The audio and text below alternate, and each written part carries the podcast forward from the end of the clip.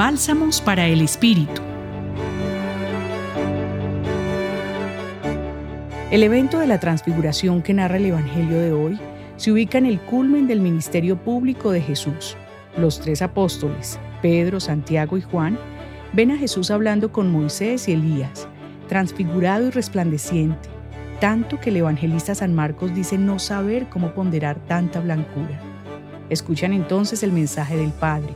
Este es mi Hijo amado, escuchadlo. Al presenciar este momento divino, los discípulos sintieron tal éxtasis que quisieron armar carpas y quedarse allí, no pensar ni sentir nada más. Sin embargo, la invitación del Padre es a escuchar a Jesús, y el mensaje de Jesús es un mensaje de acción.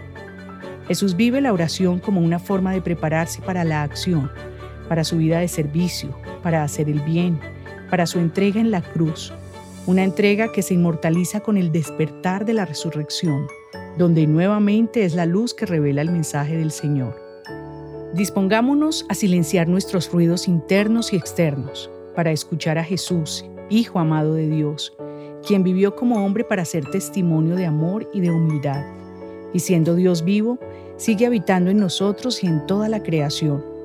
Pidamos la gracia de seguir escuchando a Jesús, no solo para extasiarnos con su mensaje, sino para despertarnos con su luz divina en la cotidianidad de nuestros días, viviendo su mensaje en la acción, sirviendo al que sufre, ayudando al necesitado, viviendo en gratuidad, dando sentido a todo cuanto hacemos desde el amor infinito de Dios.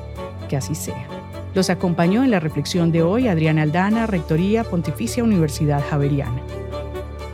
Bálsamos para el Espíritu Escúchalos cada día en la página web del Centro Pastoral y en javerianestereo.com.